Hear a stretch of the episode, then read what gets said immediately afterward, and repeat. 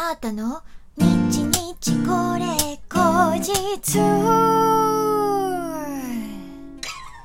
この番組は私シンガーソングライターあーたがひっそりゆったりお届けする一人語りラジオ番組です。本日は2021年7月の19日、あーたの日日これ後日第84回目の配信でございます。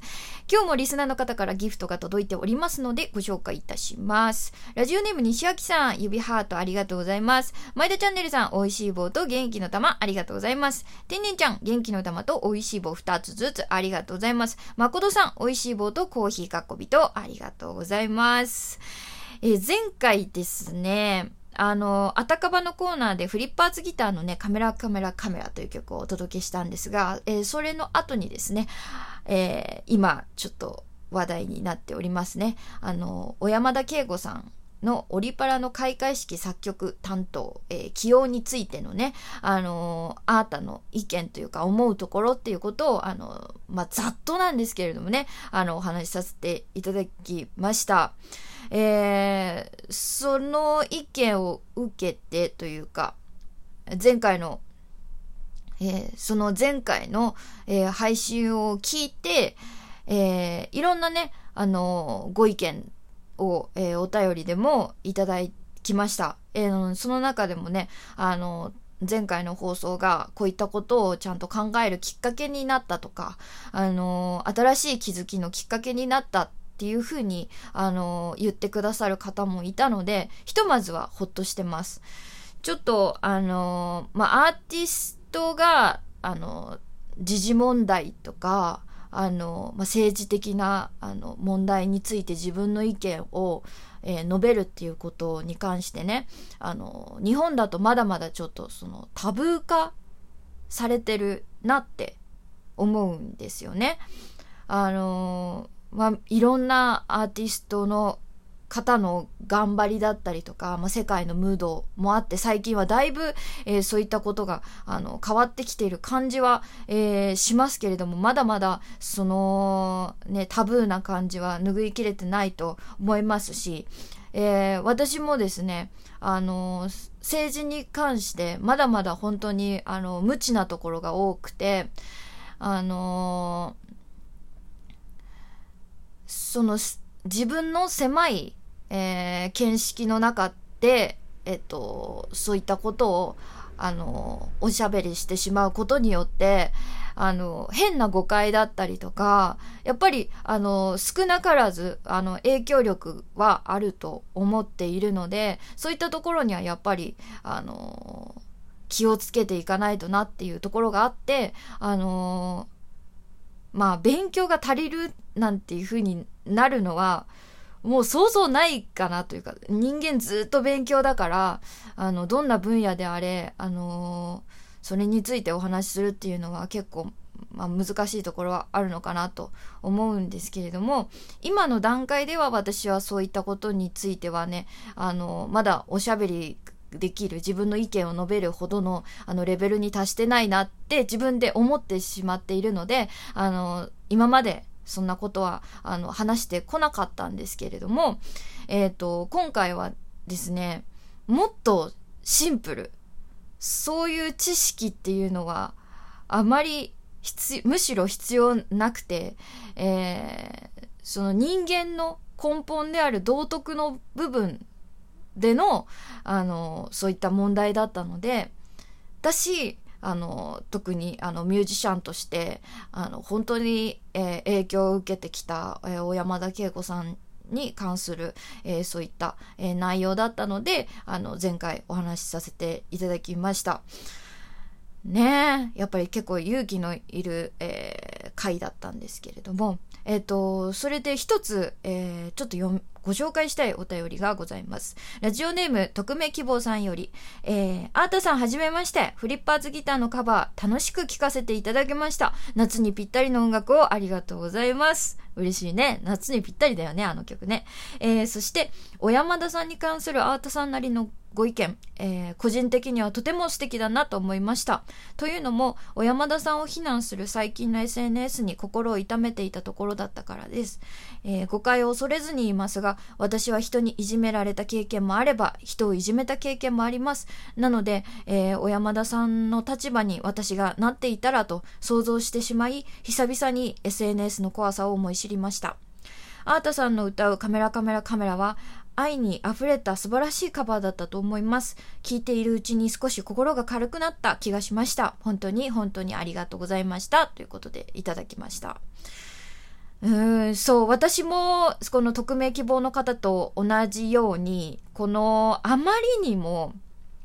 あの、なんか袋叩きにしているこの感じに辛さを覚えてた方の人間なんですよね。あの、確かにやったことはすっごく残酷で、あの、許せるものではないと。人間のいろんなものに反している行為だなと思うけれども、今、小山田さんがどんな風にその事象について、えー、受け止めて、えー、これ、いるのか、今の、えー、感覚、えー、考え方とかっていうのは私たちには本当の本音のところはわからない。まあ、あの、発表はね、ありましたけれども、あそ、あれも、あの、ね、本音なのか本音じゃないのかとかっていうところとかってまだわからないじゃないですか。うん。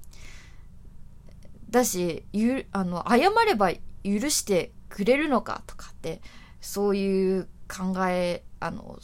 そういうご意見とかもね、あのツイートを見ましたけれども、もうね、そこ行ってたらね、えー、もうね、堂々巡りだよね。うん。だなって。まあ今回のことは、そのインタビュー記事のね、内容があまりにもちょっとひどすぎて、衝撃的すぎてね、そのいろんな方が、その、その頭で理解するよりもまず、その憎悪とか不快感とか、その軽蔑とか、そういった感情がどうしても多分先行してしまって、そういう言葉をたくさん吐いてしまう人が増えたんかなとは思うんですけれども、今回、あの、大事なのは、そこじゃないなと思うんですよ。もうやってしまったっていう事実は確かにあるけれども、そこの感情を、あの、小山田さんとか関係者の方とかにぶつけることが、あの、意味のあることだとは私はちょっと思えないんですよね。間違いを間違いだっていうふうに主張すること、意見を持つことっていうのはすごく大事なことだと思います。社会に、あの、こういった、あの、障害者の方に対するその差別とかをあのなくしていきたいっていうそういう活動だったりとかこういったことはあってはいけないんだっていうその自分たちへの戒めの一つとして、えー、その事柄を扱うっていうのは意味があることだと思うんだけれどもあのー、その感情をぶつけてえー、そして特に気になったところは、その小山田さんの人格だったりとか、関わってる、例えば家族とか親友とか関係者の皆様のこととかも全て、えー、うんと、否定する。そういうのはちょっと違うんじゃないかなって。もういよいよ趣旨がずれてきているし、あのー、それは、あなたが間違ってるって言っていた、小山田さんが昔やっていたことと、やり方は違えど、同じことじゃないの？って私はちょっと思っちゃうんですよね。うん。でも本当、こう、感情と、うん、その、理性っていうのを分離するのってすごく難しいですけれどももうみんながその危険をはらんでるって誰もがそういったことの危険をはらんでるっていうことを、えー、理解して戒めとしてあの伝えていく戒めとして自分の意見をしっかり持っとくっていうことは必要だなと思いました。はい。だから、その、